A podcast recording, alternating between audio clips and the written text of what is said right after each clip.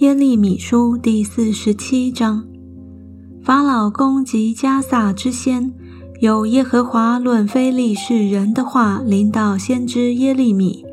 耶和华如此说：有水从北方发起，成为仗义的河，要涨过遍地和其中所有的，并城和其中所住的，人必呼喊，境内的居民都必哀嚎。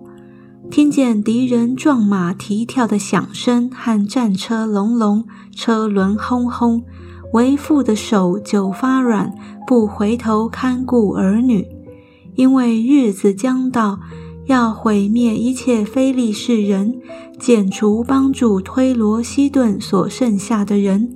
原来耶和华必毁灭非利士人，就是加斐托海岛余剩的人。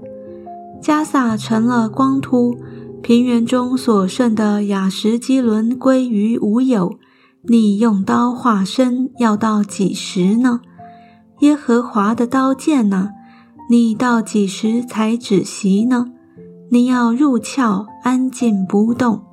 耶和华既吩咐你攻击雅什基伦和海边之地，他已经派定你，焉能止息呢？